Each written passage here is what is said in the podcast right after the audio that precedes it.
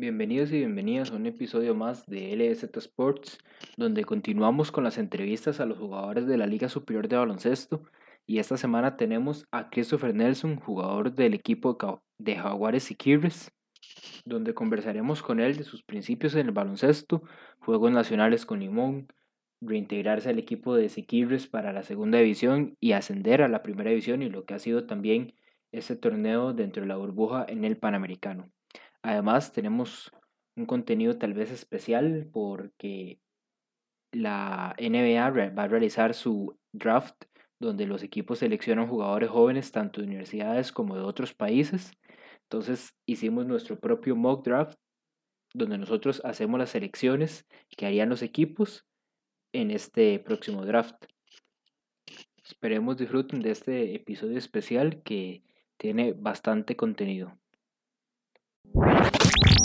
LBZ Sports. LBZ Sports.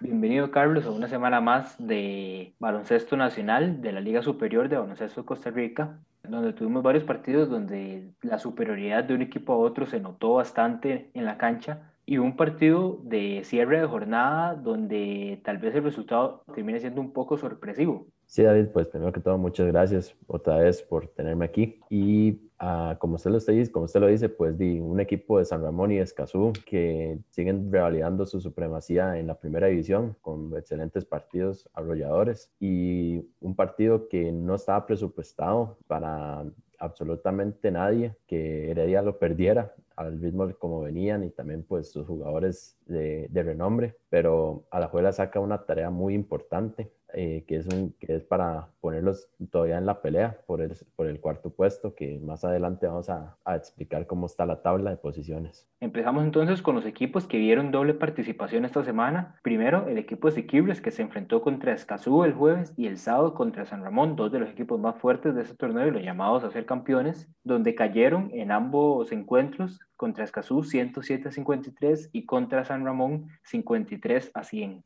Hay que mencionar que estos dos partidos pues eran los de reposición que tenían Siquibres por, los, por el problema de las manifestaciones. Se notó pues digamos al inicio Siquibres eh, trataba de, de dar lo mejor de ellos, tenían pues todo el ímpetu de tratar de salir a ganar el partido. Lógicamente un, este, los equipos tanto como de Escazú como de San Ramón en primera instancia aprovechando pues sus jugadores jóvenes como también de, su, de jugadores de más de experiencia, pusieron toda la supremacía que tienen ellos en primera división y lograron ya empezar a tener una ventaja considerable a partir del segundo cuarto y eso fue lo que definió pues este par de partidos a Siquirres que dicho sea de paso pues se complica para la clasificación a las semifinales. Y esto de las semifinales pues para Siquirres como mencionabas está difícil porque ya jugó contra estos equipos fuertes y sus próximos dos partidos, los únicos que ya le quedan, vuelven a ser contra estos equipos de Escazú y San Ramón. Entonces Siquirres depende de, de, lograr victorias en estos encuentros y contra equipos tan fuertes, eh, pues está un poco difícil lograr el objetivo que el equipo del Caribe se está planteando para ese torneo.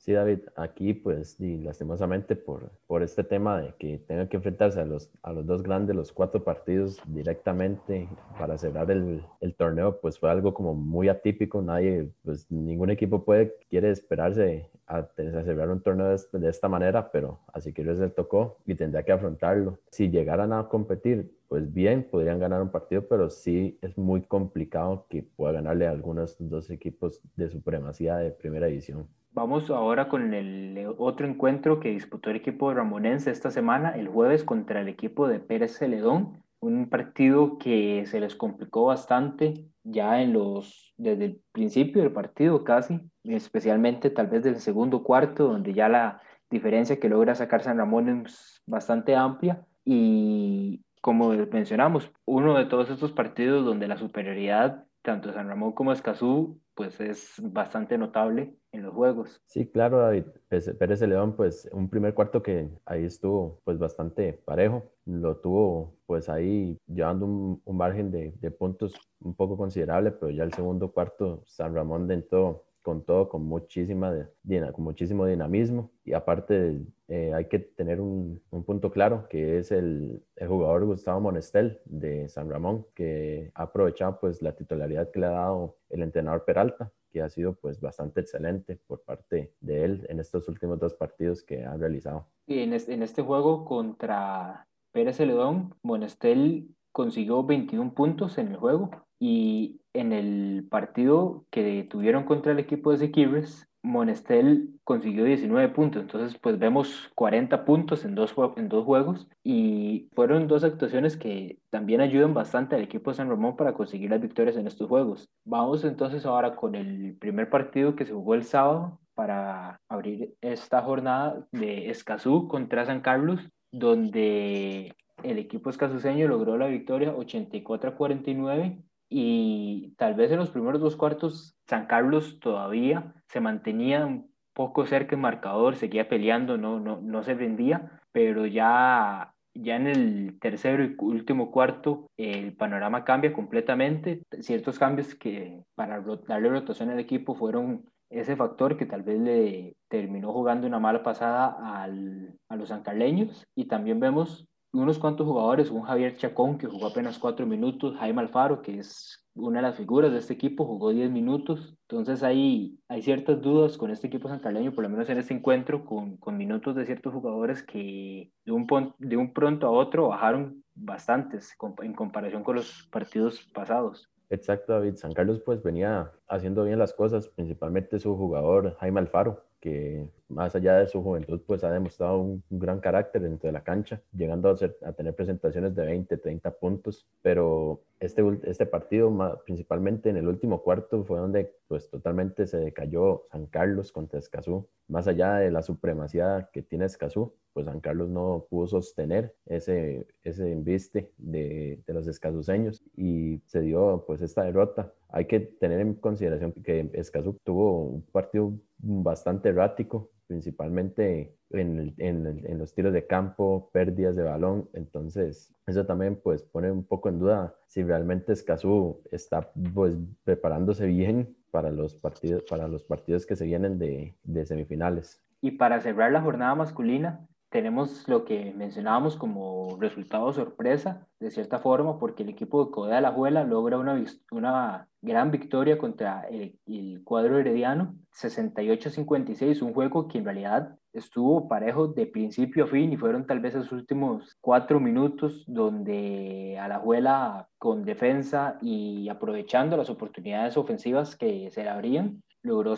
logró ampliar una diferencia para sacar la victoria en este juego. Sí, David, un equipo de la Juela que pues construyó un muy buen partido de principio a fin. Solamente pues ese último cuarto fue donde ajustaron la defensa como tenía que realizarse y lograron pues tratar de que ella no anotara. También hay que tener un punto en alto el, el sistema de defensa que realizó Fati, porque este, pusieron este, tres jugadores diferentes a marcar personal completamente a Amir Alvarado, que por lo, aquí podemos ver donde Amir jugó los 40 minutos del partido, no salió, eh, solo realizó seis puntos. Este, dicho sea de paso, es por esa, por esa, esa marca febria que le puso este, el entrenador Mora con sus jugadores a Amir Alvarado. Y pues fue donde, donde llegó el equipo a la violencia a ganar este, este partido.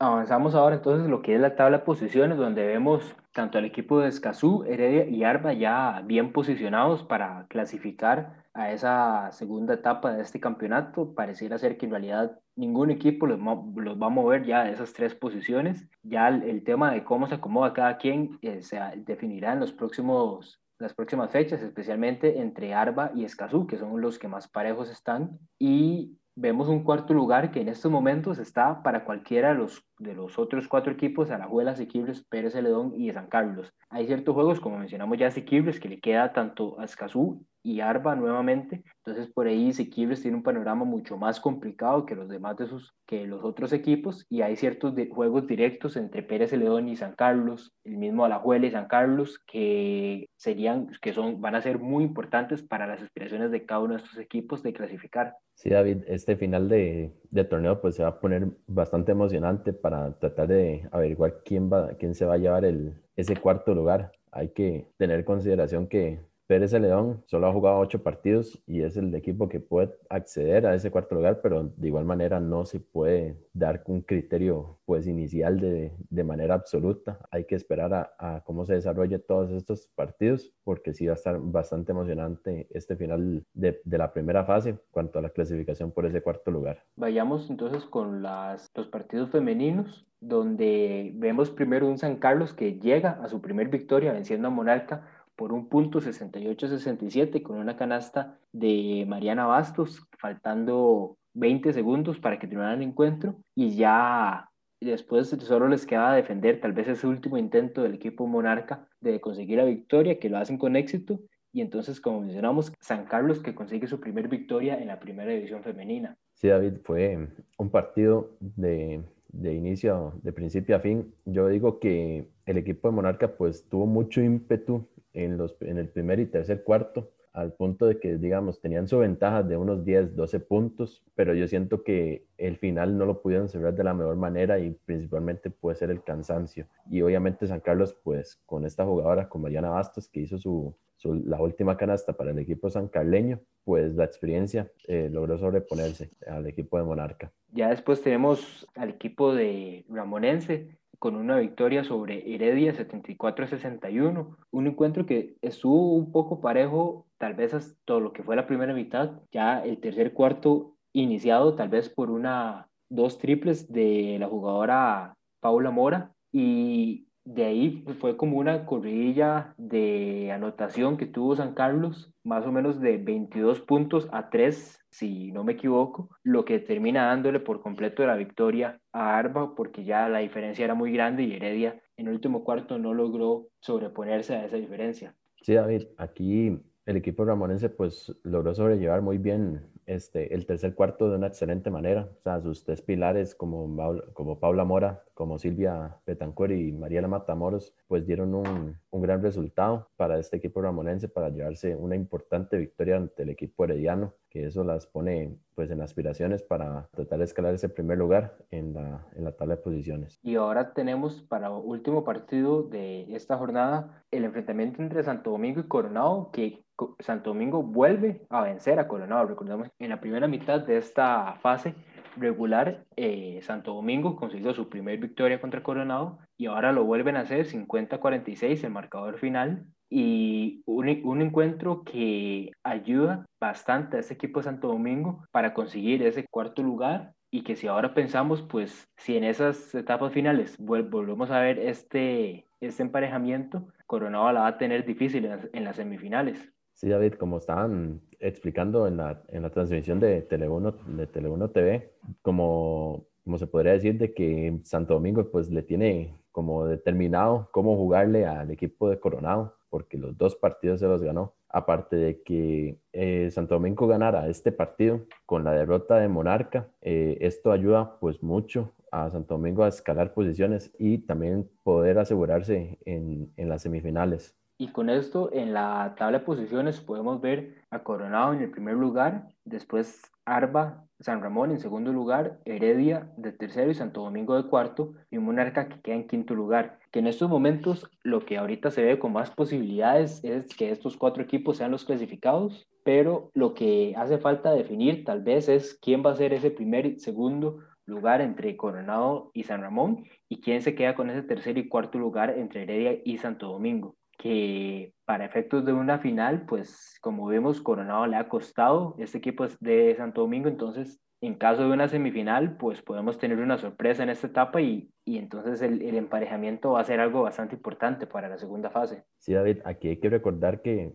que San Ramón pues debe un partido contra el equipo de San Carlos, por eso es que no está tan, por eso es que todavía sigue en segundo lugar, pero eh, todavía falta el duelo directo de Coronado y San Ramón para definir prácticamente quién sería primer y segundo lugar. Con esto cerramos entonces eh, el resumen de la jornada de este sábado, un poco tal vez más corta de lo normal, porque por el contenido que tenemos esta semana, tanto de baloncesto nacional como el baloncesto internacional en la NBA, pues el episodio va a estar más largo de lo que normalmente tendríamos en las semanas pasadas. Y Carlos, con esto comentanos quién tenemos de invitado esta semana. Bueno, David, el invitado esta semana nos tuvimos que movilizar hasta el pueblo de Siquirres tuvimos que irnos al Caribe para tratar de contactarnos con, con el jugador insignia del equipo de Siquirres, eh, Christopher Nelson. Ahí nos contó, pues más que todo, cómo ha sido su andar en el baloncesto, cómo ha sido pues salir de un pueblo donde casi no existe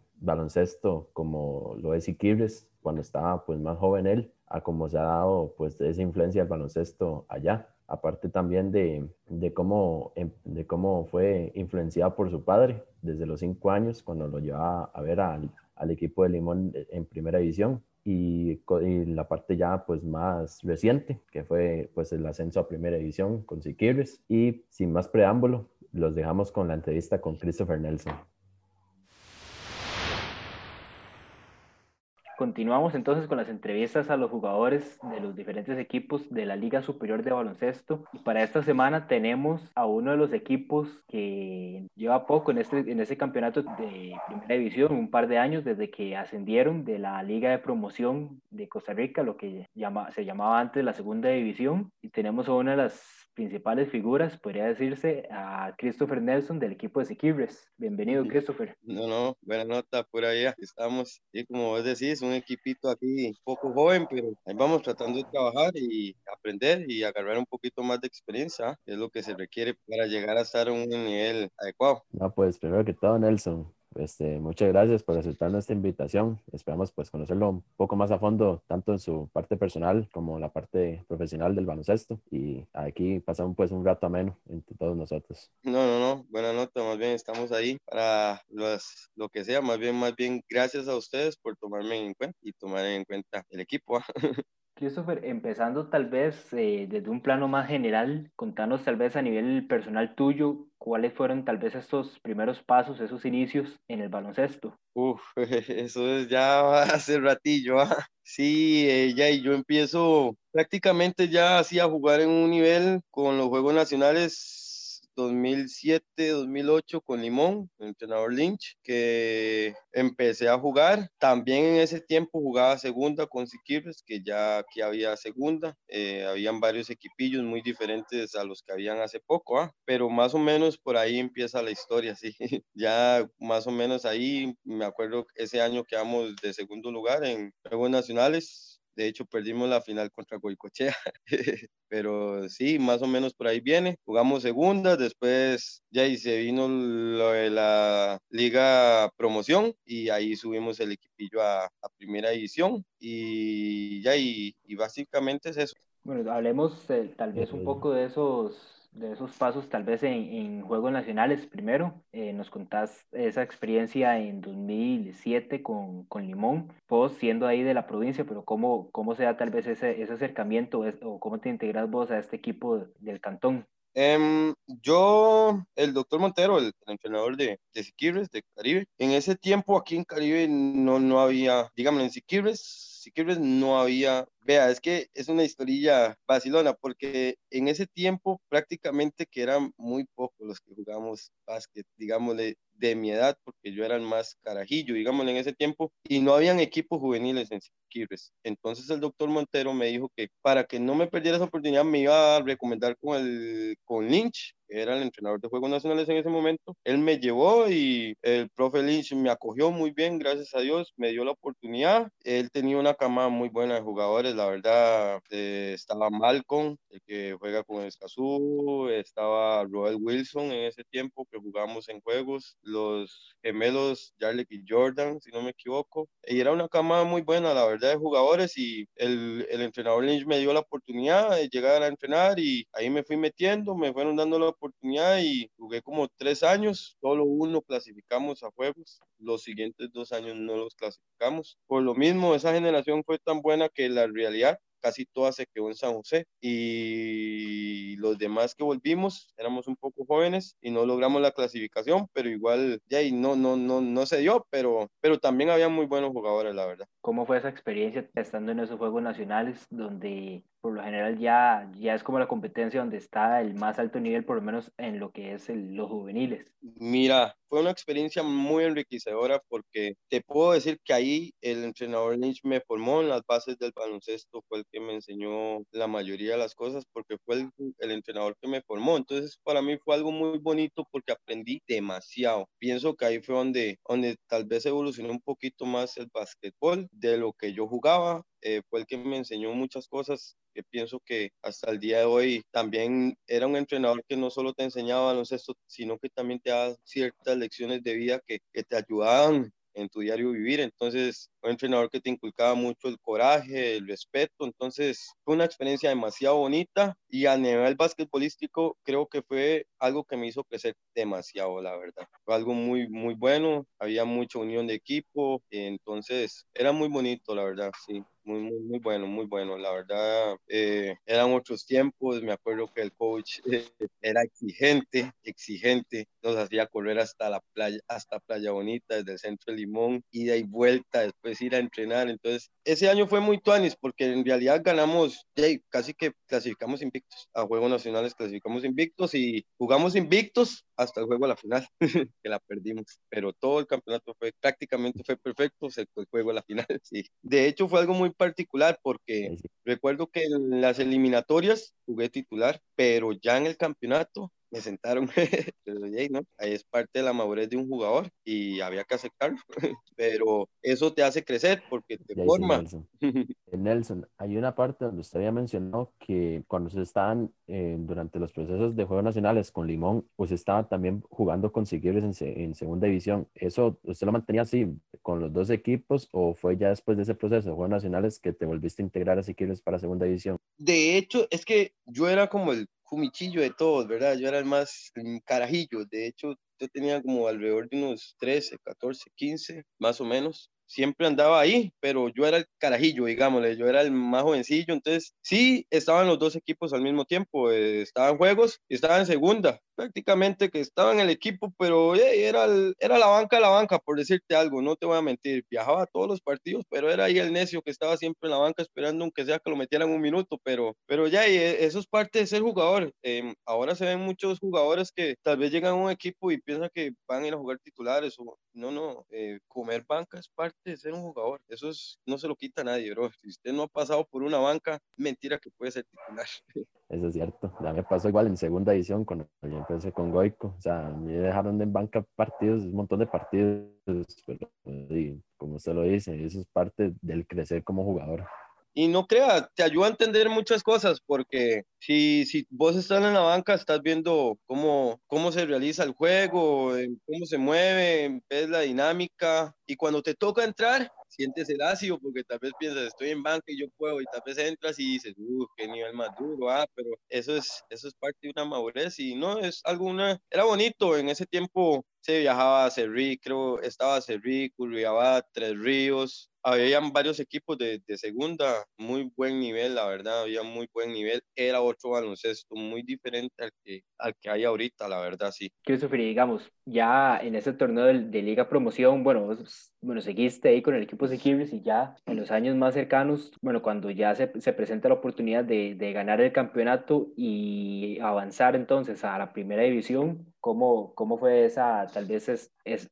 tal vez como esa experiencia para ustedes como equipo en ese momento? Wow, algo inolvidable, bro. Ese torneo tenía equipos muy competitivos, no te voy a mentir. Un Católica, Goicochea, La Piedra del Zapato, Siquirres, Latina, habían equipos muy buenos y ser parte de ese proceso es, fue muy bonito porque cuando jugué en segunda los años anteriores, todos los jugadores ya no estaban, ya estaban retirados, entonces, la generación que jugamos esa liga promoción éramos nosotros. De hecho, jugamos dos años, si no me equivoco, y luego logramos subir. Pero fue algo muy bonito porque nos costó, lo hicimos nosotros pusimos a Siquirres en primera división. Eso es algo que probablemente quede en la historia de Siquirres y, y, el nombre de cada uno de los que estábamos en el equipo va a quedar en esa historia. Entonces fue algo muy, muy, muy bonito. Eh, no te voy a mentir, porque ya, y fue sufrido, la verdad. No, no, no, no era fácil llegar ni siquiera a los partidos, no te voy a mentir, era algo complicado, pero, pero eso hace que, el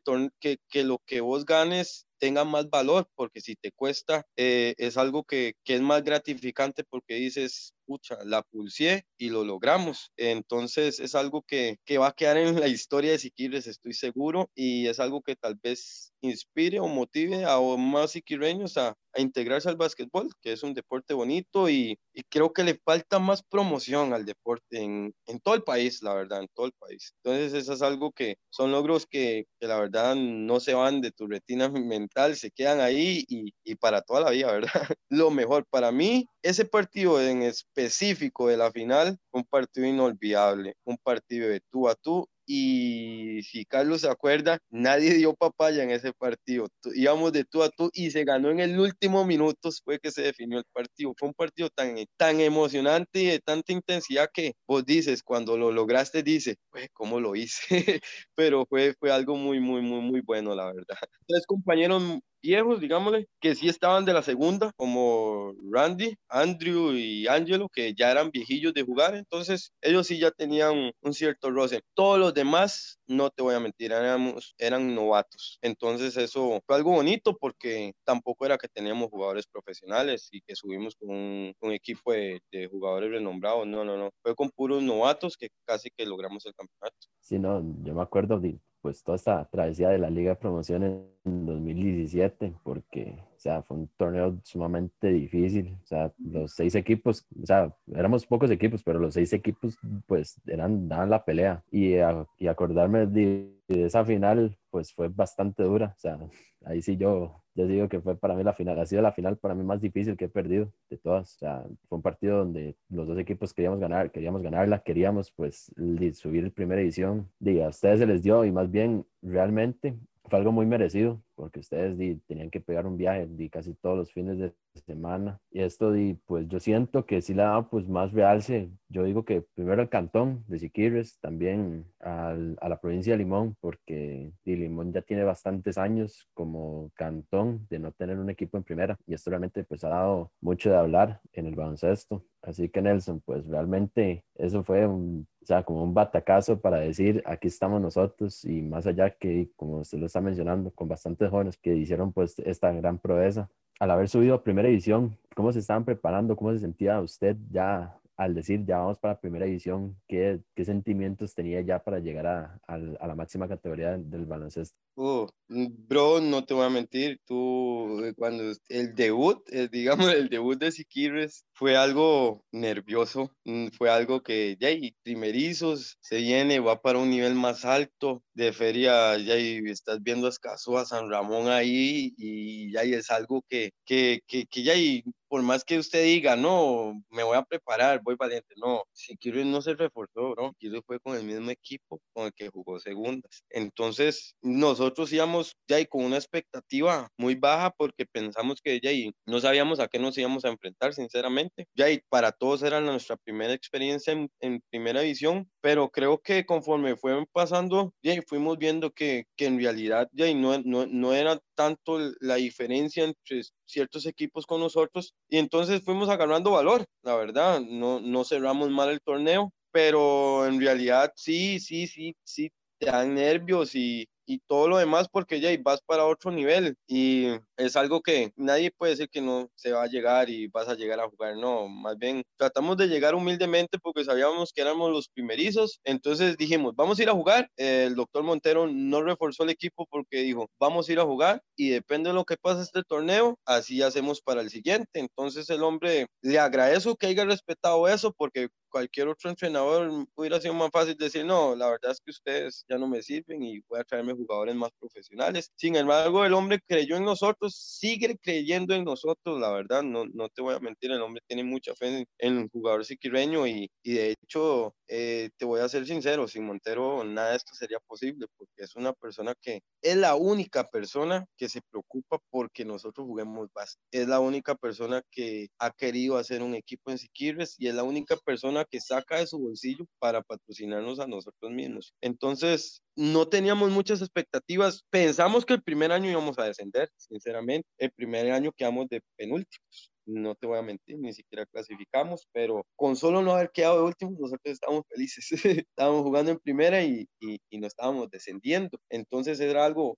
fue algo muy, muy, muy, muy bonito, la verdad. La primera experiencia, Jay, fue, fue algo muy, muy grato, sinceramente, no te voy a mentir. Todos teníamos mucha emoción, eh, veníamos con muchos sentimientos encontrados de la, de la final anterior, entonces fue, fue algo, algo vacilón, eh, pero sí se sintió mucho la diferencia de nivel, no te voy a mentir. Entre la Liga Promoción y la primera edición sí había un abismo muy grande. Más que todo en lo físico, en la Liga Promoción habíamos jugadores muy rápidos eh, y enérgicos, pero ya tú llegas a la primera a encontrarte con jugadores de choque, fuertes, te mueven, chocan. Entonces, es un, es, es un, cambio, un cambio drástico.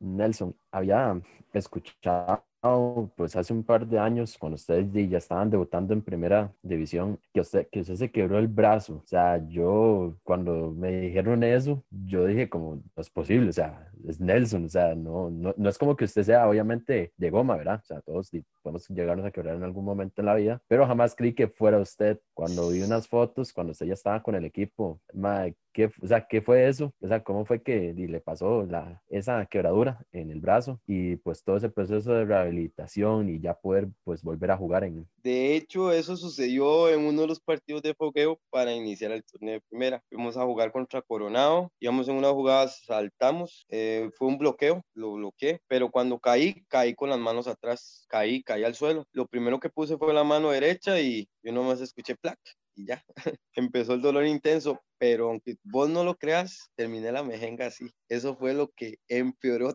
todo, porque yo por fiebre no quería perder la mejenga y yo no quería salir. Entonces, no, no, no, no pasa nada, seguimos jugando. Jugué toda la mejenga así. Cuando salí, no tenía una, ya tenía siete fisuras. Entonces fue una rehabilitación difícil. De hecho, ese comienzo de torneo eh, fue muy duro para mí porque venía de casi dos meses sin tocar una bola. Entonces fue un, un inicio atípico, pero, pero igual eso te hace crecer y ya y siempre estás expuesto a las, a las lesiones en cualquier momento. ¿ah? Entonces es algo que también tal vez el tiempo te hace madurar un poquito y saber que hay ciertas jugadas que tienes que enfrentar un poquito con más de cuidado, ¿verdad? Pero ya eso te lo va dando el tiempo y no se aprende así nada más metiéndote el chip en la cabeza. Si no te pasa, no lo aprendes. Entonces sí, eso fue lo que sucedió. Fue una jugadilla ahí que tal vez si yo hubiera ido con un poquito más de cuidado la hubiera evitado, pero y si hubiera salido en ese momento, también tal vez no se hubiera empeorado tanto, pero la inmadurez mental tal vez en ese momento no me permitió, me, me, me, me, me hizo una mala jugada. De ahí sí, Nelson, no, pero por dicha, ya está recuperado, o sea, ya está usted el 100 completamente y, y, me alegra mucho porque, o sea, usted es un talento nato de, del pueblo de Siquirres que hay que resaltarlo bastante.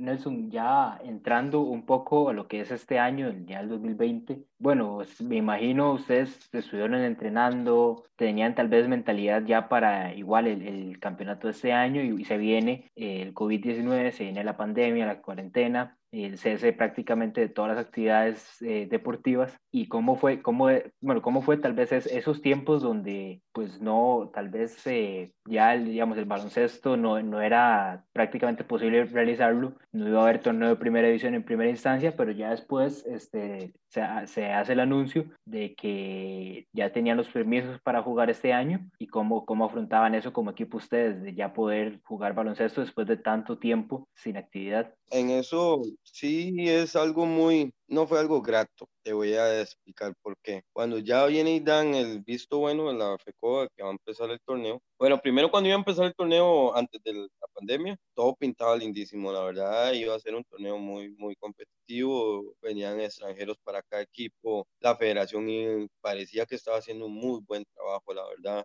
Si todo hubiera salido como estaba planeado, la federación se iba a robar el show este año, definitivamente. Igual lo hizo, porque siempre realizó el torneo para la federación hubiera sido más fácil decir, no, empiezo hasta el otro año. Sin embargo, se tiraron al agua y es algo que, que era en beneficio del baloncesto, ¿ah? Pero aquí en Siquirres, particularmente, en la pandemia, y todo el mundo, bueno, no solo aquí en Siquirres, en todo el país, me imagino que la gente estaba muy escéptica sobre el tema. Eh, cuando se dieron ya que hicieron el protocolo y todo para, para usted poder entrenar, chocamos con pared, el comité no nos quiso prestar el gimnasio. Entonces ya eso fue una limitante. De por sí, yo te voy a decir algo, soy crítico de eso y lo hago público. No es posible que vos tengas un equipo del cantón y que el comité te cobre el gimnasio. Eso para mí es una cochinada. Sin embargo, en sí quiere suceder. Entonces, para mí va, en lugar de dejarnos avanzar, nos están poniendo trabas, porque eso debería ser gratis. Para mí parecer es algo del pueblo, y para el pueblo. No es posible que estés en una primera edición y te quieran cobrar un gimnasio para poder entrenar. Entonces, en Siquirres no hay muchos gimnasios, solo está el municipal y otro más, nada más, porque el del colegio está deshabilitado. Entonces, las opciones para entrenar aquí son muy nulas. Entonces, a la hora que el comité nos negara la opción de poder entrenar, ya ahí nos limitó, nos limitó un montón. De hecho, no te voy a mentir, nosotros solo entrenamos una vez a las. Eso es parte de la gran brecha que hay entre unos equipos porque mientras yo estoy seguro que en Chepe todos los equipos entrenan mínimo tres veces a la semana, nosotros solo entrenamos una y llevamos 15 días sin entrenar por el mismo tema del gimnasio. Entonces es algo muy lamentable para mi pueblo, la verdad, pero ya es lo que tenemos y tenemos que salir adelante con eso. Entonces, ya ahí, cuando empezó lo de la pandemia, todo se vino abajo porque antes de la pandemia, por lo menos nos lo estaban alquilando dos veces a la semana.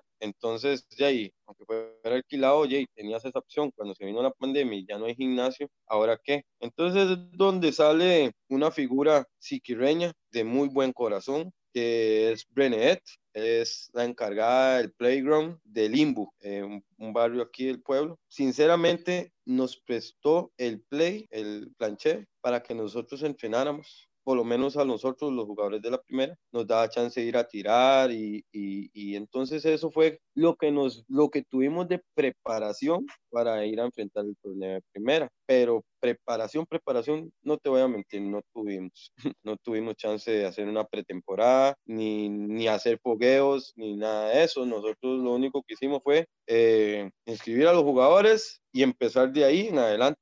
Después creo que el coach Montero logró hablar con la gente del Coco y consiguió que se lo alquilaran una vez a la semana. Entonces ahí es donde entrenamos una vez a la semana, pero por los mismos problemas, creo que hubieron unos problemillas ahí, entonces no pudimos entrenar hace 15 días, pero sin embargo ya hay, hay que trabajar personal, eh, si no se puede entrenar en equipo, ya por lo menos salir a correr, tocar bola, picarla. Y gracias a esa persona, Brenet, que nos dio el chance, la verdad, nos dio el chance de entrenar, aunque sea individualmente porque si no hubiera sido por ella, nosotros hubiéramos llegado sin tocar bola al primer partido. Y me gustaría recalcarlo y agradecérselo en nombre de todo el equipo, porque en realidad hizo más de lo que hicieron las personas que sí podían ayudar. Sí, claro, pues de una mención honorable para esta persona que les está ayudando pues bastante para este, para este torneo hay una parte en donde ya, pues, empezando el torneo de primera, había que ver quiénes, cómo están los equipos, los jugadores y todo. Y pues viendo el equipo ustedes, pues manteniendo la base con la que habían subido desde, desde Liga de Promoción, todo lo que fue segunda. Eh, y se vienen nuevas caras como Harold Mitchell, como Reed, como Kenneth, como Swaybe, el mismo hasta Johan, que jugó ayer con ustedes, creo que fue el primer partido, si no estoy tan seguro. ¿Cómo ha sido pues el acople de todos estos, de todos estos jugadores al equipo para este torneo? Uh, sí, eso es un tema un poco delicado. Sin duda alguna, toda la ayuda que vino al equipo nos ha aportado, nos han aportado demasiado, pero digámosle, cuando tienes una base de un equipo y si ves el primer partido y ves el tercer, cuarto partido, es que en la cancha los que estuvieron en el primer partido solo habíamos tres. Después de eso el equipo se cambió. Entonces, individualmente son jugadores que te aportan demasiado, pero por falta de entrenamiento y falta de, de química, porque yo nunca había jugado con Mitchell o con Archer sí, sí había tenido la oportunidad ya de compartir varios, varios partidos, pero con, los, con Johan hasta este año lo conozco. Entonces, aunque se supone que somos en una liga profesional, tú siempre ocupas, es, digamos, conocer a tus compañeros. Pienso que es algo que tal vez conforme vaya pasando el tiempo nos vayamos integrando un poquito más. Pero sin duda ellos vinieron a aportar, todos vinimos a aportar. Ahí lo que nos está matando es como esa unión de grupo, tal vez un poquito más, nada más, para que el equipo vaya, vaya moldándose un poquito más, cada quien a cada quien, y siento que eso es una, una cosa que hay que mejorar. No quiero que me malinterpreten, no hay una mala relación entre todos, sino que en la cancha hay cuando ya tienes cierta confianza con ciertos jugadores y luego te ponen otros, tú dices, y este man cómo juega, cómo, cómo le doy la bola, o son ciertos detallillos que al final sí cuentan, sí cuentan y, y si son tal vez puntuales, se notan mucho en la cancha. Pero nada, pienso que eso se va a ir dando conforme vaya pasando el tiempo y, y, y sin duda alguna son personas muy talentosas que les agradezco que, hayan llegado al equipo y hayan querido llegar a ayudarnos y a crecer como grupo, la verdad. Sí, Mitchell es un jugadorazo, Archer también, Villegas, Acon tiene mucho talento también. Johan es un chavalazo, me, me, me, gusta destacarlo porque es un man que es muy positivo, el man siempre te está apoyando, siempre está ahí. Entonces, ya es algo muy, muy bonito, mm, les agradezco y, y se nota el aporte de ellos, la verdad se nota mucho el aporte de ellos porque son jugadores muy, muy profesionales, la verdad. Yo, bueno, con eso que mencionas de los compañeros, y sí, la, la química siempre es importante para todo equipo, pero sí, digamos, con, por lo menos con Reiner, porque por lo menos el, el, primer partido que Reiner llegó, yo sí estuve, estuve en el gimnasio viendo y desde primeras instancias uno veía que, que Reiner de cierta manera es como, es por así decirlo, como todo un personaje, estando adentro de la cancha, estando afuera. Me acuerdo por lo menos que al puro final ya del partido, usted, todo el banquillo de ustedes le decían, Reiner, no tire, Reiner, no tire. Y, y Reiner roba el balón y se va a hacer el caballito y tras de eso después se pone como a, como a hacer el bailecillo que hace de, después de la jugada y en eso suena, suena el silbato, pero ¿cómo, bueno, ¿cómo percibís vos tal vez esa personalidad que tiene Reiner y toda la ayuda que les ha dado con la gran cantidad de experiencia que ha, que ha tenido en el baloncesto? Brother, eso es un baluarte del baloncesto. Aparte del básquet, el hombre tiene una aura tan positiva que a donde él llega, vos sientes positivismo y te, y te lo contagia, te lo contagia. Él llega y, y es una persona muy alegre, es una persona que nos ha transmitido infinidad de consejos y es algo muy, muy, muy bueno porque si tienes a alguien con tanta experiencia que te está respaldando, te está guiando y si eres humilde y aprendes o sigues consejos, es, una, es alguien que te va a hacer crecer en el baloncesto, te va a hacer crecer el baloncesto grupal e individual porque es uno de los más regañones, siempre te está regañando, pero es a lo bien, él lo que está es como transmitiendo su experiencia, lo que quiere es dejar esa experiencia plasmada en nosotros y ya y imagínate, ¿ah? hay que estar como una enciclopedia para escucharlo. Sin duda alguna un personaje, el hombre hace una canasta y tiene celebraciones muy particulares. No sé si alguno de ustedes tuvo la oportunidad de verlo jugar cuando jugaba con Limón. Eh, siempre ha sido una persona muy, muy extrovertida en la cancha, sinceramente. Y es algo muy bonito porque se ve que lo disfruta, le gusta y lo vive. Mae, Archer jugó con, con Cito, mae si es para acordar. Correcto, jugó con Cito Robinson y varios jugadores de Limón. Entonces, o sea, no me acordaba sí, el nombre sí. de, de, de, Archer, pero sí lo vi jugar. Sí, Reiner Archer, sí, él, él, es de esa generación de Cito jugar, Robinson y, y, todos esos manes. Eh, hay varios, hay varios de esa generación que, pero esos eran otros tiempos, ¿verdad? Eso ya fue hace rato, pero sí, ellos, ellos son de esa generación, de los Limón yo que desde niño mi papá me jalaba al básquet, mi papá jugaba, entonces yo desde niño, desde que tengo memoria, iba a ver partidos y siempre mi papá me llevaba a ver a, a Limón jugar, entonces desde que tenía cuatro o cinco años andaba viendo el equipo Limón, entonces yo sí, sí lo tengo muy presente al hombre cuando jugaba, la verdad. Siguiendo un poco, entonces ahora ya, bueno, el otro año hay ciertas competencias ya a nivel regional de Centroamérica con lo que es el centro básquet, ya la, la selección femenina ya empezó proceso de preselecciones y tengo entendido que la masculina eh, también ya en estos días está próximo a empezar los entrenamientos, de hecho me parece que el domingo el día antes de que se publique este podcast eh, empiezan los entrenamientos y eh, me llegó que vos sos, eh, un, vos estás en esta lista de preseleccionados para este, este proceso de selección mayor nacional. ¿Cómo, ¿Cómo recibís vos la noticia, tal vez después de tantos años jugando y que te estén tomando en cuenta para un proceso como este? Wow, ya imagínate, ¿ah? que me diga que no quería estar en esa lista, es un mentiroso. ¿ah? sin embargo, ya y eh, fue algo que me tomó con, por mucha sorpresa, no te voy a mentir, me tomó por sorpresa. Sin embargo, la felicidad es absoluta, no porque piense que voy a ir a aportar, si yo no voy a aportar nada, yo voy a ir a aprender todo lo que pueda y eso es lo que me gusta, tener esa oportunidad de estar ahí con esos jugadores de tanto nivel que me van a enseñar muchísimo y tal vez me van a hacer crecer más en el, en el básquetbol. Y nada, a ponerle el doble, porque sé que hay demasiada gente buena ahí y ya hay que hacer un esfuerzo extra para ver si, si, si, si, si tratas de quedar entre los, entre los, entre los últimos 15. Entonces, ya y vamos a ver qué sucede. Estoy súper feliz, súper contento. Es algo nuevo totalmente para mí. Entonces, estoy así como ansioso de ver qué es lo que, qué es lo que voy a ver ahí, ¿me entiendes? Y ya y no, tomarlo con la responsabilidad posible que se pueda. Si, si me da, tocar la oportunidad de quedar entre esos 15, pues sería una alegría total y si no, ya ahí me voy a quedar con la experiencia que, que, que, pueda adquirir en esos entrenamientos de, de ese microciclo y, y, no agradecido con la, con la federación que me hayan tomado en cuenta la realidad y con el cuerpo técnico de, de la SELE.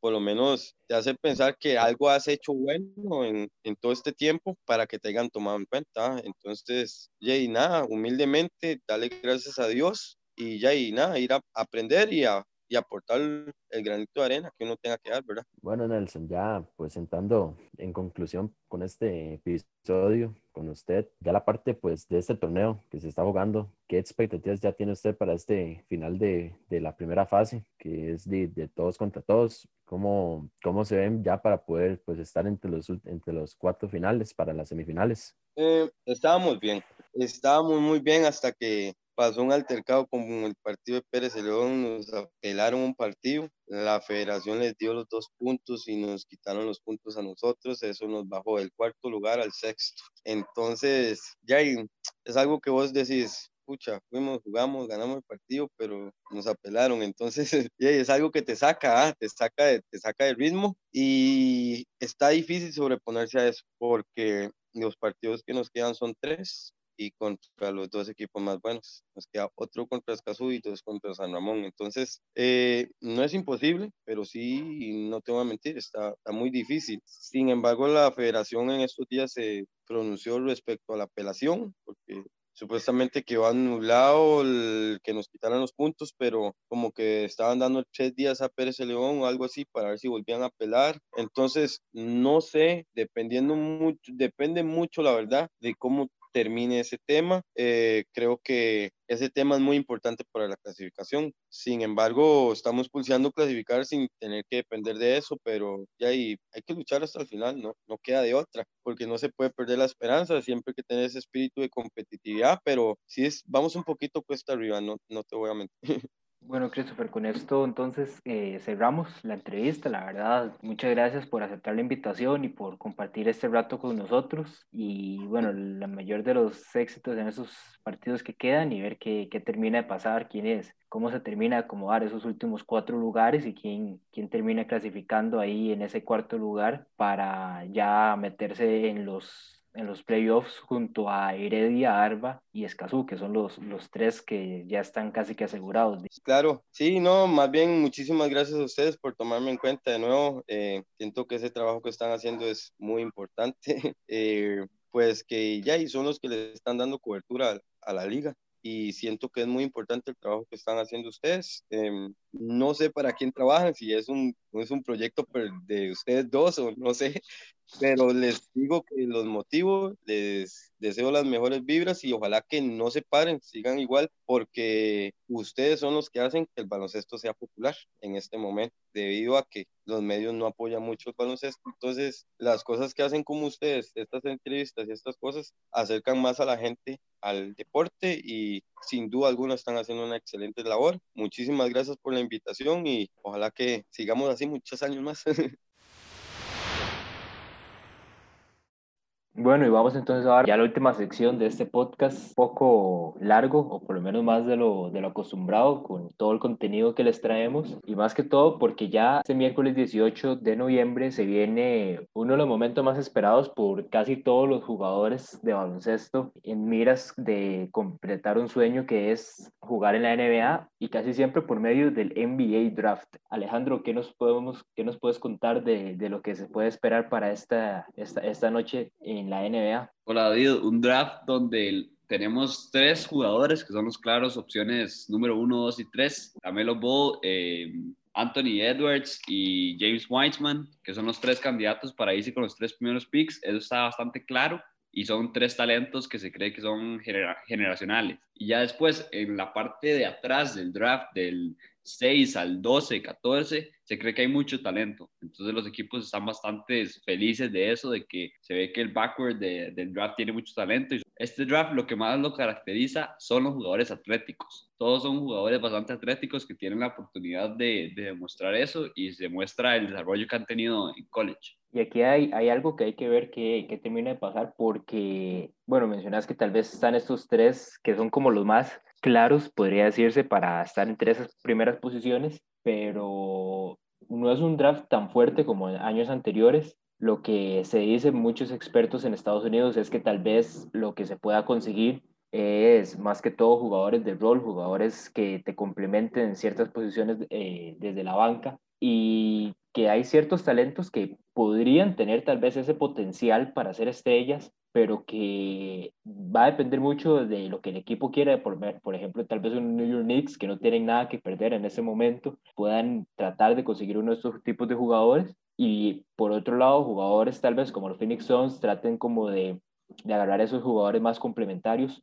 también se habla mucho de trades que podrían hacerlo tanto los Timberwolves como los Warriors, que están tal vez planteándose esa opción de, de no hacer una elección tan, tan alta y más bien bajar un poco en las posiciones del draft y tal vez conseguir otro, alguno que otro jugador veterano tal vez en esas transacciones. Entonces ah, es, es, un draft que en realidad hay mucha incertidumbre como tal, no hay un claro, no hay, no hay tanta claridad como lo ha habido en otros, en otros años pasados. Completamente, no es como el año pasado que todos sabíamos que Zion Williamson iba a ser el primer pick de, del draft. Eso era bastante claro. Este año no es tan claro. Como dije, hay tres candidatos fuertes y puede haber una sorpresa. quien quite? Pero es un draft, como dice David, que son jugadores para desarrollar. Yo creo que no, no hay ninguno como que se ve que va a ser una estrella estrella ya se ve que pueden jugar y están a ese nivel, pero no que van a ser una estrella estrella. Entonces hay que, hay que ver quién tiene el mejor proyecto para desarrollarlos y también eso es lo interesante, porque los Minnesota Timberwolves y los Golden State Warriors se cree que pueden hacer un trade. Los trades comienzan a poder darse el 18 de noviembre. Entonces desde ese momento pueden realizar trades del draft y va a ser bastante interesante esa fecha para ver qué, qué mueven porque de fijo van a haber trades. Yo siento que de fijo van a haber trades, de fijo van a haber cambios en esas primeras elecciones y, va a estar bastante interesante. Hay, hay, muchos, muchos temas, como ya mencionamos, el caso tal vez de, de, los, de los Wolves y de, de, Golden State, los Knicks, Charlotte, son equipos que se puede esperar que aunque por lo menos Charlotte tiene un, una posición alta, pero se puede esperar que trate de, de buscar ese primer pick. Los Knicks, Detroit, están un poco bajos en cuanto a, a la lotería, entonces tal vez también traten de subir. Y también está el caso de los Boston Celtics, que uno podría decir que, qué más pueden querer los Celtics en, en, su equipo ya, pero Danny Ainge, que es todo un genio, tiene tres picks de primera ronda para este año. Entonces, nada, no, no extrañaría que trate como de, de, hacer algún movimiento para conseguir jugadores veteranos con esos picks de primera ronda o también subir un poco en, la, en las elecciones pero dejemos entonces esto por, por, por, aquí y vayamos de una vez entonces con lo que sería nuestro mock draft, que va más por un lado de qué haríamos nosotros o qué escogeríamos nosotros si estuviéramos en los pies de cada uno de los, de los GMs y sin, sin hacer, sin hacer eh, trades, vamos a dejar las posiciones ya como están. Entonces, Alejandro, vos que tenés el primer pick, empecemos con esta sección.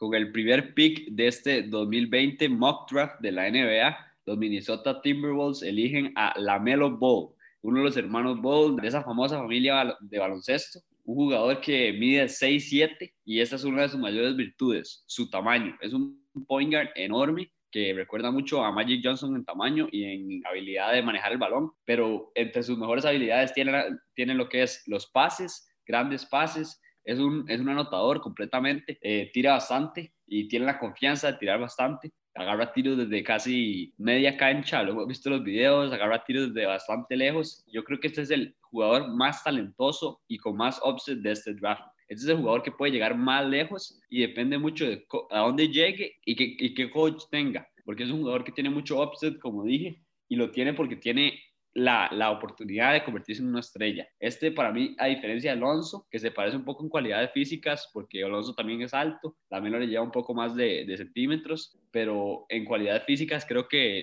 la Melo le gana por lo largo que es y por la capacidad que tiene de tirar.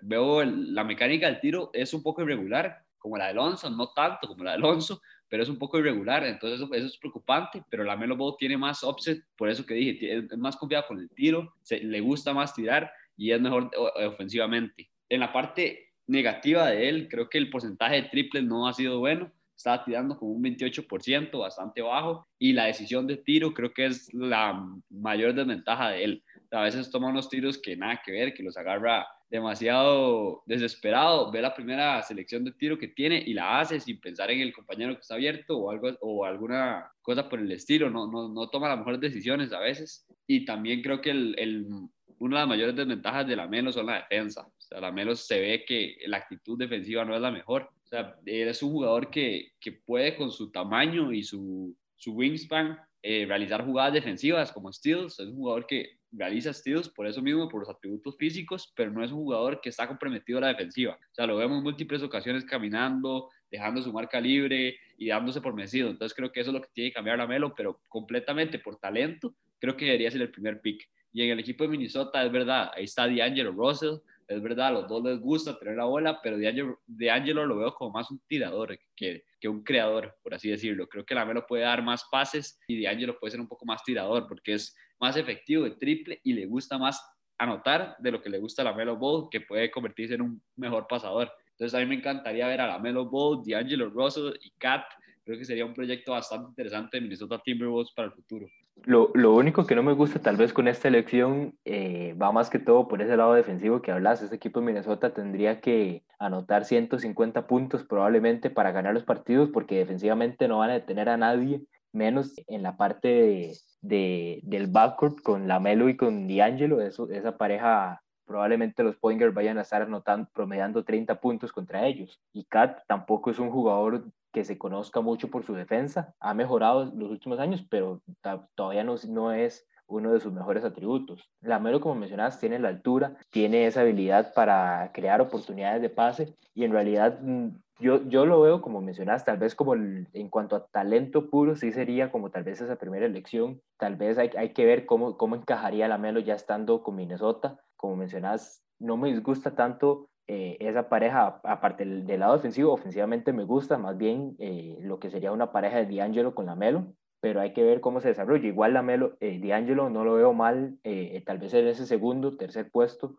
más de tirador, que lo vimos un poco en, en, Golden State Warriors antes de que Curry se lesionara. Entonces está difícil que pase porque Minnesota muy probablemente busque bajar, no creo que, que se arriesgue a tomar a la Melo, pero eh, sin duda alguna Lamelo sí es el jugador con más talento. Eh, sí, yo creo que la opción de Minnesota de bajar es porque le, le, interesa mucho también Anthony Edwards. Sabe que Anthony Edwards lo puede conseguir con el pick 3. Entonces ese es un trade que se habla bastante de que los Charlotte Hornets le den algún asset o un pick futuro al equipo de los Timberwolves y pase primero porque están muy interesados en James Wiseman, que ahorita vamos a hablar de él. Entonces creo que ese es un posible trade, pero el caso de Minnesota yo sí me arriesgaría. Yo sí me arriesgaría. es un equipo que no ha dado buenos resultados últimamente y ese es un talento, ese es el jugador más talentoso del draft, como hemos dicho los dos, entonces yo, yo me mandaría a agarrarlo.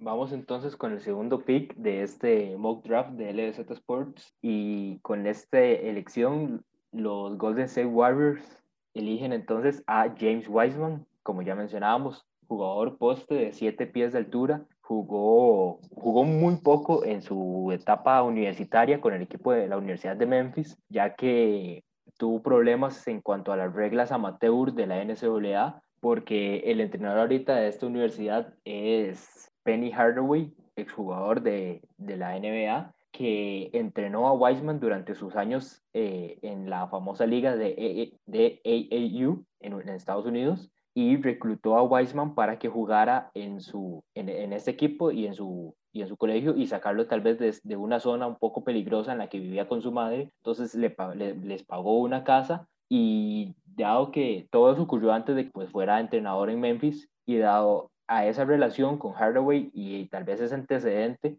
eh, la NCAA tal vez interpretó que esa, ese pago también era parte de tal vez como de, un, de, una especie de soborno para que Wiseman jugara con Memphis y entonces estuvo sancionado cierto tiempo y ya después, decidió, ya después decidió no, no continuar con el equipo y nada más centrarse eh, en mejorar para llegar de la mejor manera a este draft de la NBA. La decisión de Warriors con Wiseman lo que me gusta más que todo es porque, bueno, los Warriors ya tienen básicamente jugadores cada una de sus zonas Curry de point guard, después de dos tenemos a Clay Thompson, Andrew Wiggins de tres, que igual no se le va a pedir mucho, entonces va a tener un, es un rol de que cumpla con lo que se le necesite.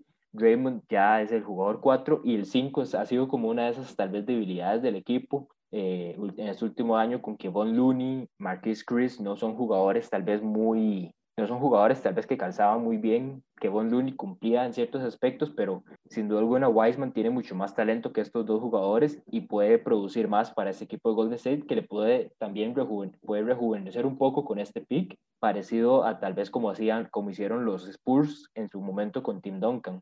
Completamente, ese sería el pick ideal para Golden State porque es el jugador que falta en esta dinastía que parece que se sigue formando poco a poco, parece que nunca se acabó con James Wiseman, creo que estaría completo el, el equipo. Este es un jugador de 7 pies y 1, entonces es enorme y lo compara mucho con Chris Bosh. Lo compara mucho con Chris Bosh, pero un Chris Bosh que no tira tanto. Creo que esa es la debilidad más grande de Wiseman, son la movilidad y el tiro. Tiene que mejorar el tiro porque en esta era de la NBA los centros sin tiro es muy complicado. Tiene que ser una amenaza defensiva como Rudy Gobert para que sea considerado una estrella de la NBA o una, un jugador poli, poliatlético como Bama de Bayo. Entonces creo que Wiseman sí necesita mejorar el tiro, pero es un jugador bastante inteligente, que está listo para jugar y que es la, la pieza que le falta a este equipo de, de, Golden State. Entonces yo creo que estaría bien, pero también tampoco me sorprendería que el equipo de los Warriors haga un trade en este segundo pick, porque no sé, no los veo tomando ese riesgo en Wiseman, que como dije,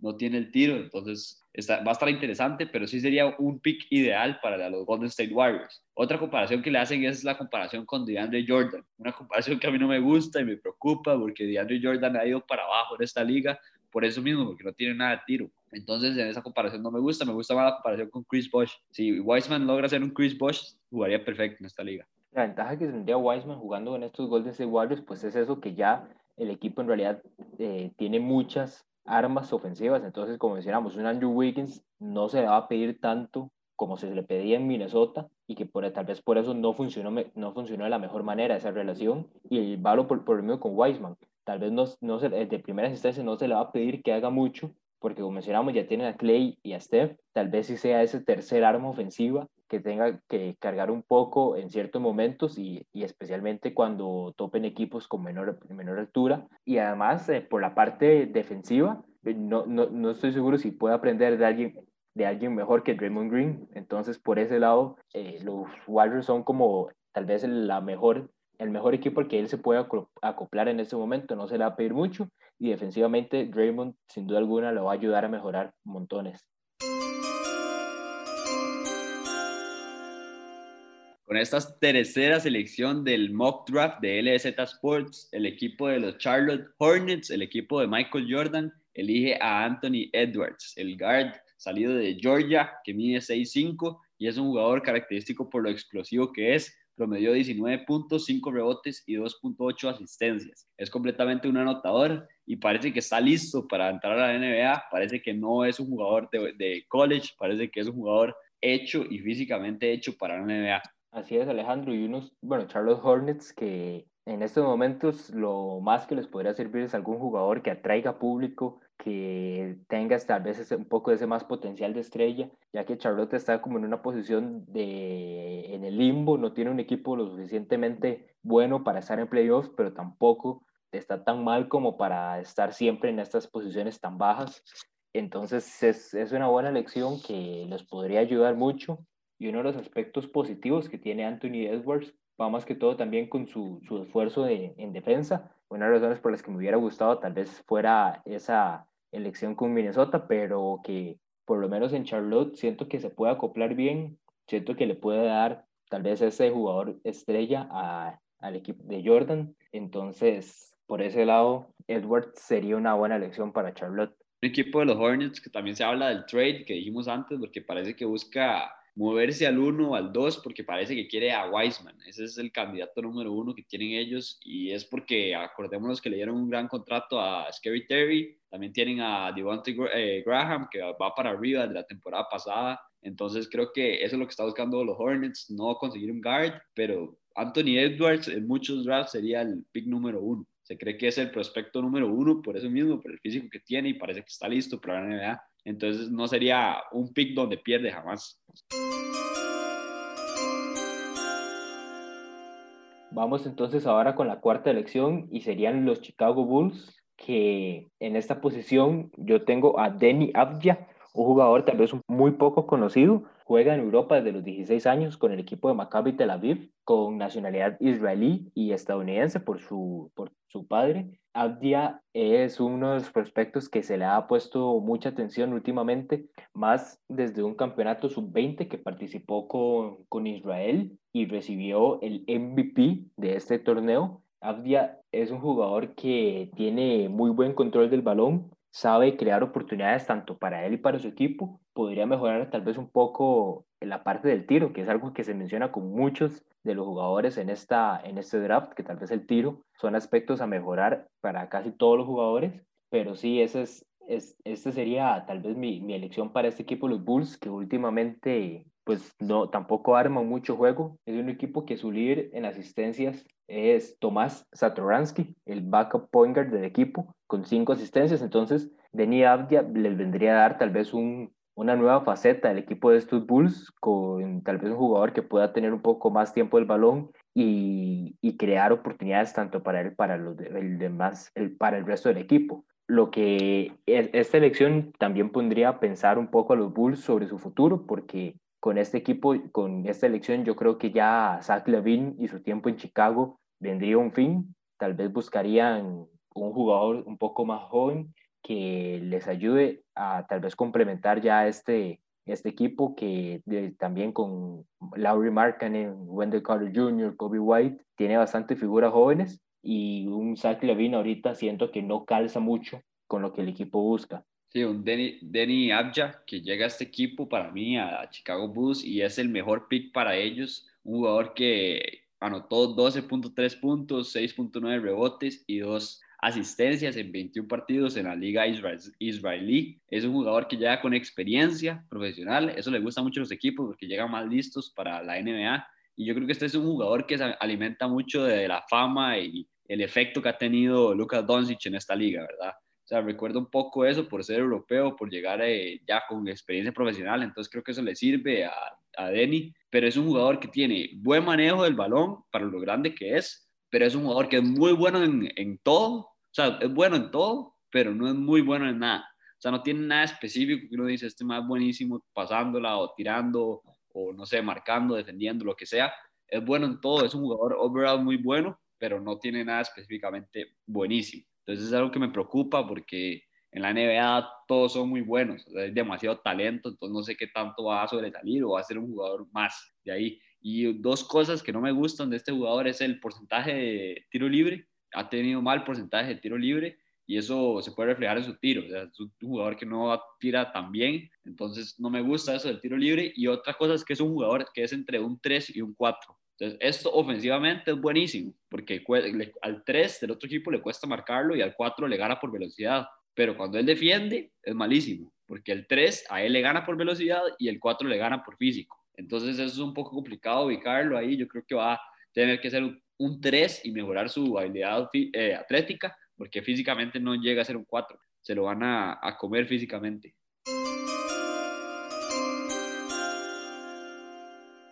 Con la quinta selección de este mock draft de LBZ Sports, eh, los Cleveland Cavaliers eligen a, Obi Toppin, un forward center de Dayton que llega a la NBA y promedió 20 puntos por partido, 7 rebotes y un bloqueo. Un jugador que, que, es bastante interesante ofensivamente. Creo que es el jugador, hasta puede ser de los más talentosos ofensivamente, pero sus, sus desventajas son defensivamente. Tiene una lateral quickness malísima y además es un mal defensor, o sea, defensivamente no, no da la talla, pero ofensivamente sí. es demasiado completo ofensivamente, rebota, anota, tira y es suficientemente maduro para llegar a la NBA y dar un efecto directo. Es verdad, está Tristan Thompson, es verdad, está Andrew Drummond, pero yo creo que Drummond lo van a tradear, porque en este equipo no ha hecho nada y no es el equipo para estar para Drummond. Y el caso de Tristan Thompson siento que ya va para la salida también. Entonces me gusta este jugador para Cleveland. En el caso con Drummond, yo siento que no choca tanto eh, Obi Toppin, porque Toppin jugaría más como la posición 4. Drummond queda en el quinto y en realidad tal vez esta pareja de Drummond, Obi Topping, por lo menos defensivamente, Drummond vendría a cubrir tal vez esa, esos aspectos donde Topping no es el mejor. Eh, el problema más bien vendría, yo siento, con Kevin Love y con Larry Nance Jr., que Kevin Love en algún momento lo van a tener que tradear. Tiene un contrato muy grande y es un, jugador que tal vez le podría ayudar mucho a los equipos contendientes. Y por el lado de Larry Nance Jr., siento que no ha tenido ni, ni gloria ni, ni momentos malos con Cleveland. Ha sido un jugador que nada más está en el equipo, no, no ha sobresalido mucho. Entonces, siento que tal vez Obi Toppin podría empezar como a ganarse tal vez ahí el lugar sobre Nance Jr. El único problema pues sería tal vez eso, que ya el equipo como tal tiene muchos jugadores grandes. Habría muchas decisiones que tomar para la directiva de este equipo y ver qué, qué intercambios, qué trades puede crear para tal vez deshacerse algunos de estos jugadores que ya no funcionan tanto en el equipo. Vamos con la sexta selección de, del draft y en este los Atlanta Hawks seleccionan a Devin Vassell, un jugador de Florida que jugó con Florida State, promedió 12 puntos en su tiempo en, esta en la temporada pasada. Lo que más me destaca de, este jugador es que tuvo un 41% de efectividad desde la zona de 3, un porcentaje bastante alto y que pues calzaría bastante entonces con este equipo de, de Atlanta, que lo que siento yo busca sería más un jugador de esos llamados free and D, que un jugador que anote triples de que anote sus triples después de proviniendo probablemente un pase de Trey Young o del mismo John Collins cuando lo utilicen en la pintura y un jugador que ayude a defender esos esas posiciones de los aleros que defensivamente ya este equipo pues tiene bastantes armas con DeAndre Hunter con Clint Capella en la parte de la pintura y tal vez ayudarían a cubrir a Trey Young en ese, en ese aspecto, que Trey Young sabemos no es el mejor defensor, entonces muy probablemente utilicen este tipo de jugadores que pueden defender para ayudarlo en estos aspectos. Sí, un equipo de Atlanta que también tiene Cam Reddish ahí de, de shooting entonces también competiría un poco ahí Devin Basel. Entonces creo que es un jugador que es una buena selección para Atlanta porque como dice David, es un tirador. Tiró 49% de campo también, o sea, buenos números tiene tirando. A mí me gusta que tenga esos números saliendo de la, de la universidad. Tiene bastante offset por ser un jugador que, que es comprometido además en la defensiva. Es un jugador que puede marcar diferentes posiciones, es bastante versátil, entonces eso es algo que me gusta mucho de este equipo y este, es, este muestra el, el, el depth y el, que tiene este draft. Es un jugador que algunos lo tienen de 10, de 11, de 12, de 6. Es un jugador que, que, que tiene bastantes atributos físicos y puede meterse en esas primeras selecciones de draft.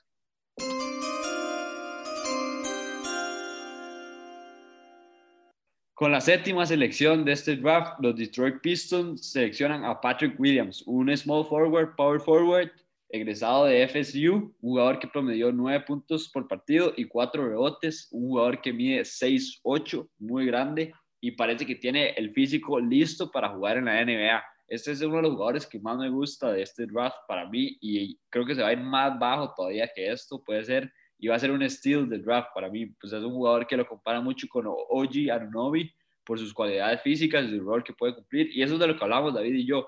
En este draft son jugadores que cumplen como roles más específicos. No se ven estrellas así inmediatas como Trey Young, Luka Doncic, Zion, como nos tienen acostumbrados los jugadores que apenas llegan a la NBA se ve que son unas estrellas. En este ser un poco más jugadores de rol, jugadores específicos que sean buenos, muy buenos en algo. Entonces creo que Patrick Williams con su físico me encantaría, me encantaría, creo que es un buen pick para Detroit, que sí, que tiene a Blake Griffin, pero puede tradear a Blake Griffin, creo que Blake Griffin ya no está ahí, o puede complementar a Blake Griffin jugando como un wing, algo que necesita este equipo de Detroit. Es un jugador que también puede anotar muy bien, tiene varias armas ofensivas, puede anotar desde la pintura, puede anotar de afuera, puede esperar ciertas aperturas en la, para cortar y ir hacia el aro y recibir el pase. Entonces es un jugador que ofensivamente eh, ayuda bastante a los Pistons, que pues es uno de los puntos donde ocupan bastante ayuda. Los Pistons, como mencionábamos, tal vez con Charlotte, es un equipo que ni compite para estar en playoff, pero gana suficientes partidos como para no estar tampoco en los puntos bajos de la tabla. Entonces tienen que tratar de descubrir algún talento con esos picks en medio del draft. Y Patrick Williams es un jugador que les puede ayudar bastante, por lo menos en la ofensiva.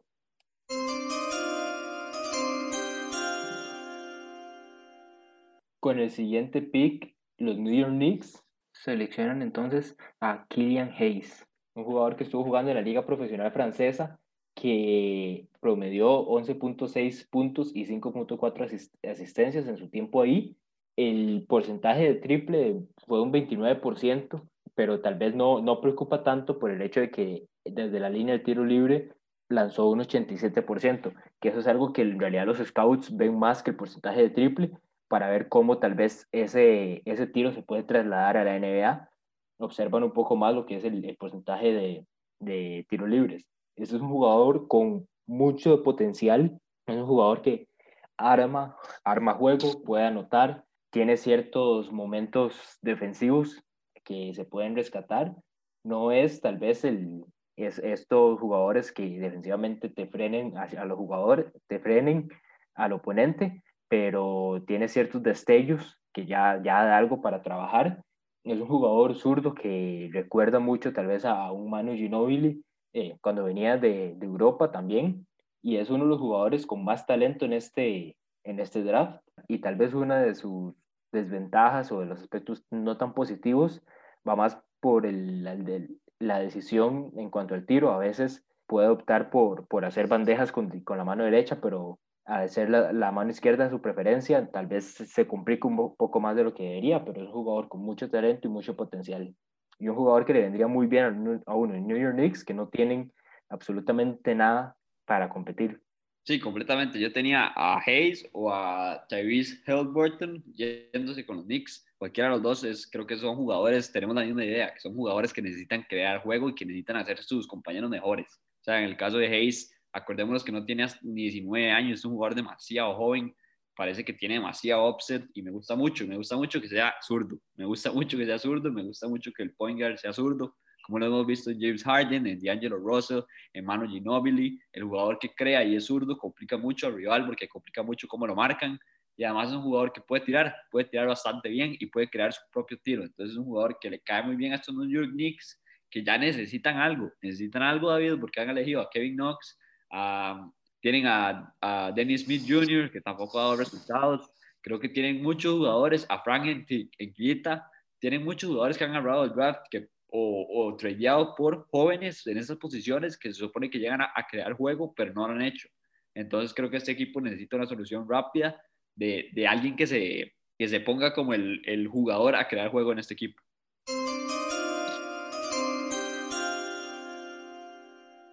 Con el noveno pick de este draft, los Washington Wizards seleccionan a Onyeka Okongwu, el power forward center eh, egresado de UCS, que promedió 16 puntos, 8 rebotes y 2.7 blocks. Es un jugador que parece que aquí se ve bastante bajo por los números que tiene y por la proyección que tiene. Y es verdad, se puede ir mucho más alto de este draft. Es un jugador que lo comparan mucho con Van Adebayo, un jugador que tiene las cualidades físicas para alcanzar lo que es Bam y hasta él mismo le gusta. Él dice que quiere ser como un Bama de Bayo que duró sus años llegando a ser All-Star, pero se fue desarrollando.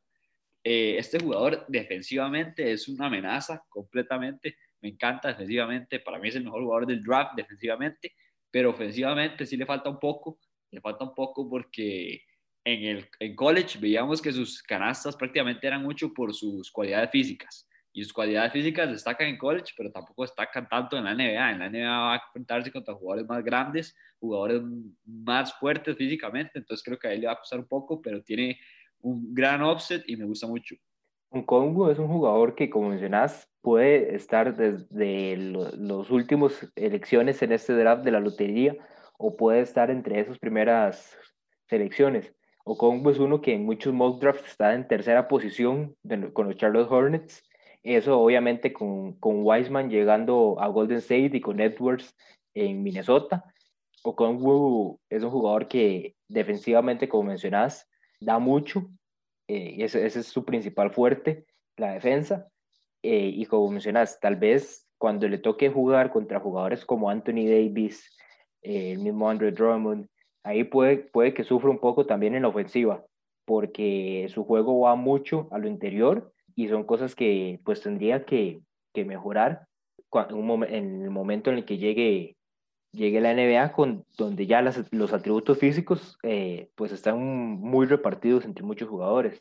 Uno de los puntos fuertes también que tiene es tal vez esa habilidad de, esa, esa habilidad de pasar el balón después de, del pick and roll, que eso vemos algo muy importante para los nuevos postes en esta liga, que después del pick and roll recibir y topar a, lo, topar a, la, a la defensa y buscar eso, esas opciones en las esquinas o en, lo, o en los codos del, del aro para buscar un, un, tiro de tres. Entonces eso es uno de los otros puntos fuertes que tiene este jugador y que jugando en los Wizards con Bradley Bill y con Joe Wall va a tener opciones a quien darle el balón para esos lanzamientos, incluso con el mismo Davis Bertans.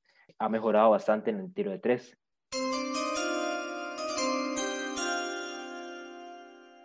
Con la décima selección, los Suns seleccionan a Tyrese Halliburton, un equipo que ahorita pues en realidad está bastante completo en muchas de sus zonas. Lo que se buscan tal vez los Suns es un, un segundo point guard que pueda relevar a Ricky Rubio por momentos en los juegos y que una vez que Rubio ya no esté en el equipo pueda tomar las riendas eh, de la ofensiva en, en esa posición del, del, point guard.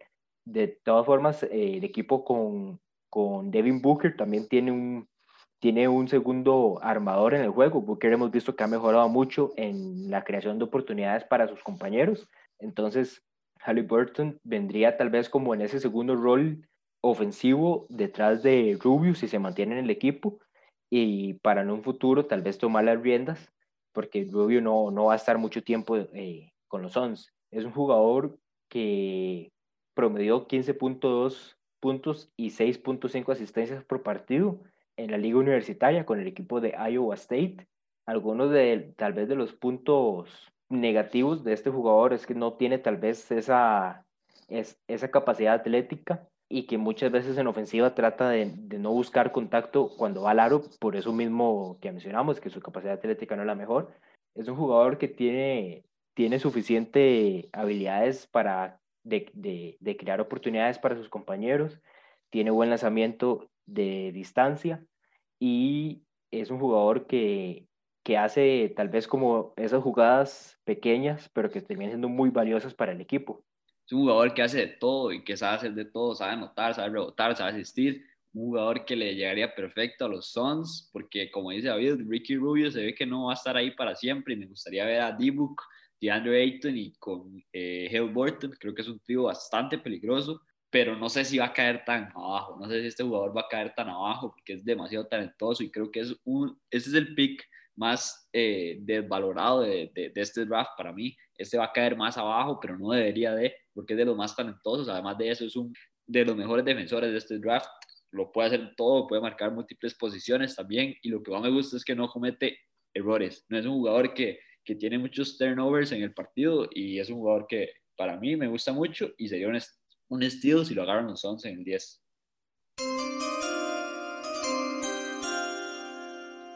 tenemos un trade que anunciar, aunque no es, no tiene nada que ver con los equipos, nada más es algo personal entre Alejandro y yo.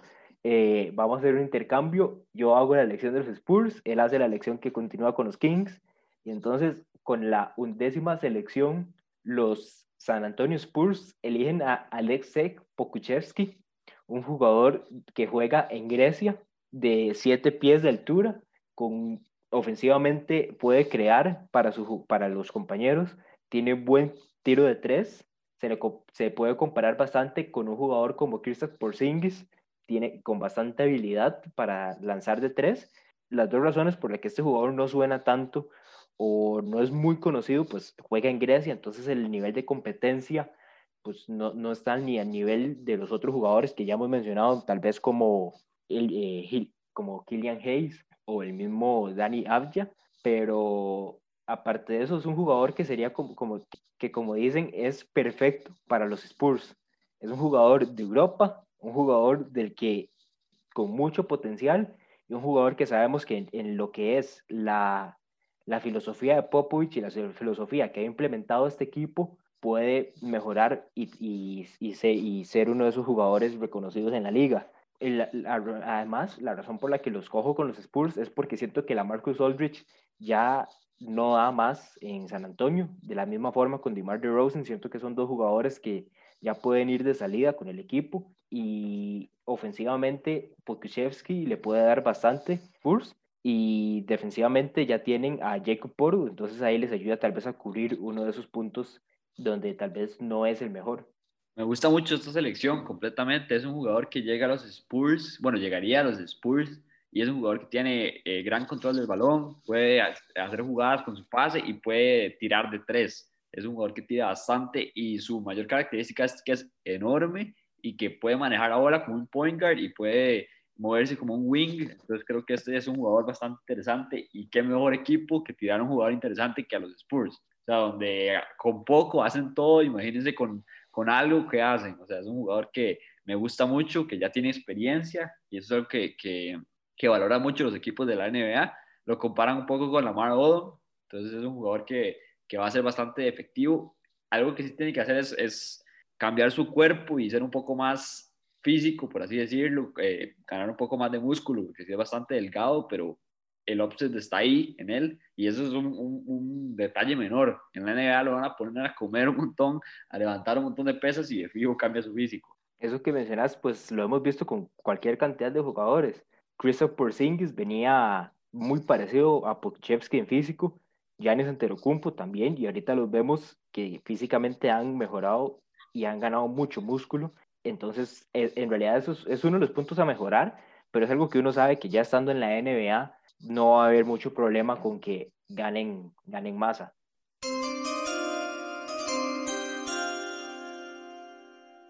Con el duodécimo pick de este draft, los Sacramento Kings eligen a Isaac Okoro, el jugador de Auburn.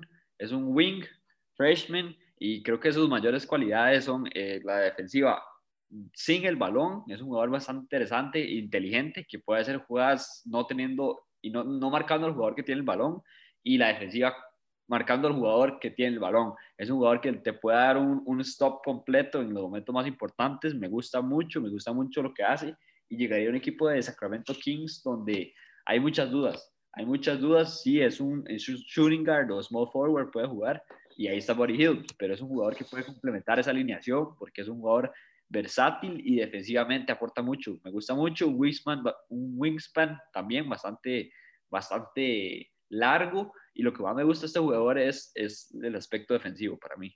Es un jugador con mucha inteligencia en el momento de estar en la cancha, que muy competitivo en la defensa, como mencionas, tanto con, con jugadores con el balón, tanto defendiendo al, al jugador sin, sin este, y bueno, lo que mencionabas tal vez de, de cómo calzaría con, con Body Hill y el mismo Bogdan Bogdanovic, yo siento que Hill es un jugador que desde hace ya varios meses no está contento con su rol en Sacramento, un jugador que los Kings han tratado de buscar algunas opciones vía trade y de todas formas eh, Okoro podría también estar en ese, podrían hacerse tal vez ese tipo de, de alineaciones con tres, con tres guards, de Aaron Fox, Bogdanovich y Okoro.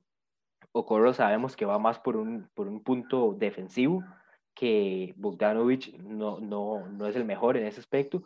Y Fox, pues es más, más promedio, ¿verdad? Fox es un jugador muy rápido y esa misma, y esa, y esa misma velocidad la, la tiene en sus manos para robar el balón.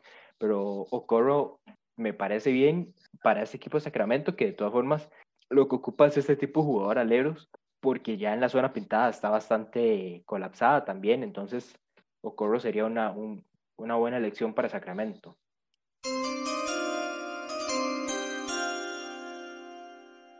Con la décima tercera selección de este draft, los New Orleans Pelicans seleccionan a RJ Hampton, el jugador que jugó en high school y se fue después a, a profesional en Nueva Zelanda un jugador que bajó mucho, eh, comentábamos David y yo cuando se fue a Nueva Zelanda, pero es un jugador que tiene las cualidades atléticas, eh, es comprometido a la defensiva y ofensivamente, y yo creo que las cualidades atléticas es lo que más resalta a este jugador.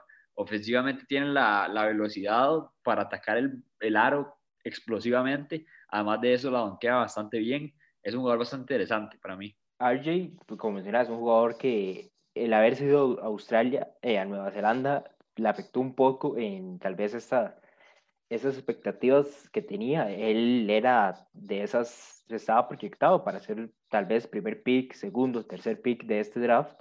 Eh, es un jugador que, como mencionamos, muy, muy atlético. Esa es su principal característica. Tiene problemas un poco en el tiro y, y que en realidad siendo que estando con los Pelicans, con el staff que tiene este equipo y aprendiendo de quién más que JJ Redick, uno de los mejores lanzadores de tres de esta liga, podría mejorar bastante su tiro.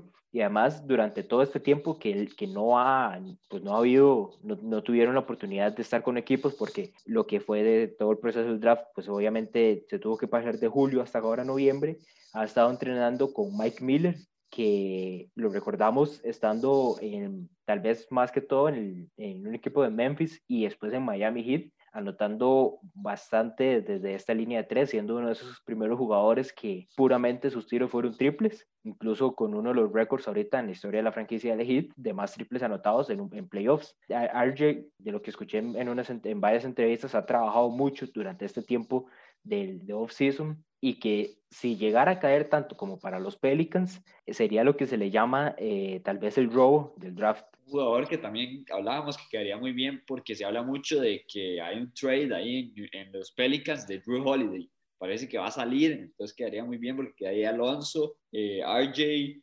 Ingram, Zion, y ahí tal vez, no sé, Favors, que ese no me gusta mucho, Okafor, pero es un equipo que se ve más armado. Estos Pelicans que otra vez tienen una selección alta y yo creo que tienen que buscar eso, tienen que buscar un robo de este draft.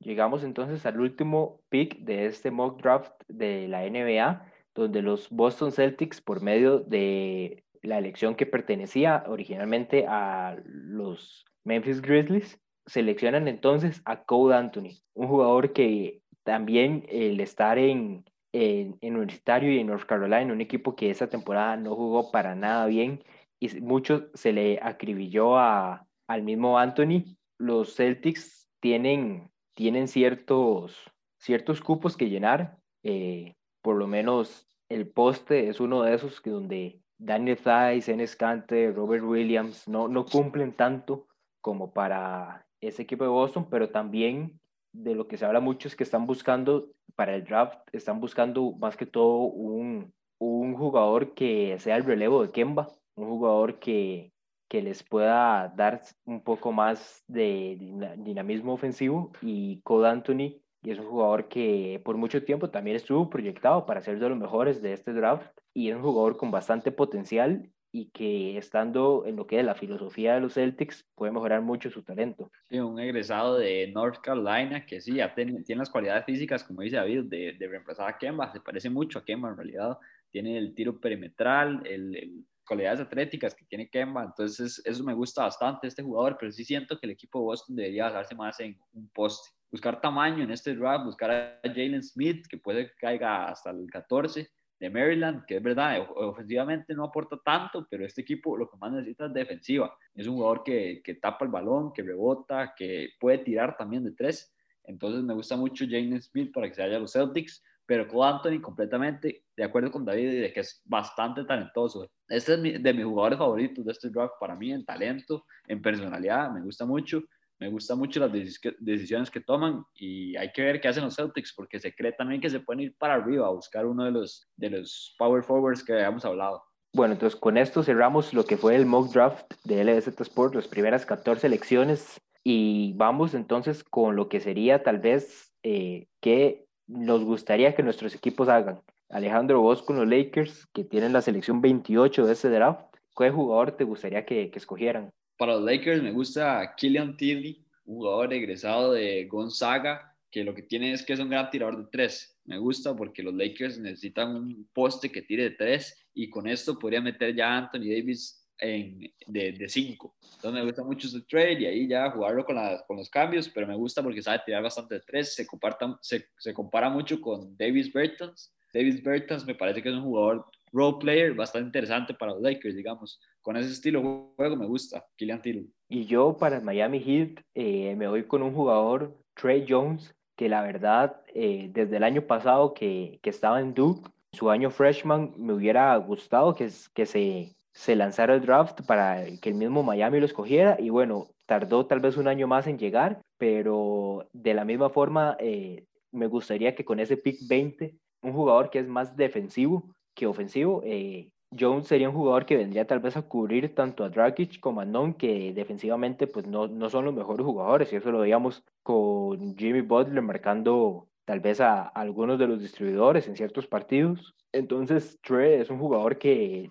me gusta bastante, tiene también una, tiene gran habilidades para crear oportunidades y como point entonces es un jugador que la verdad me gustaría para Miami y que bajo la filosofía Pat Riley y la, lo que se le llama el hit culture, eh, calzaría bastante para, para lo que es, este equipo. Con esto llegamos al cierre, David, de nuestro episodio de entrevistas, un episodio bastante especial porque le metimos el draft del 2020 de la NBA, un draft que va a estar bastante interesante para que estén atentos. Muchas gracias por escucharnos, muchas gracias, David. Ahí le dimos nuestro mock draft y ojalá les guste. LBZ Sports. LBZ Sports.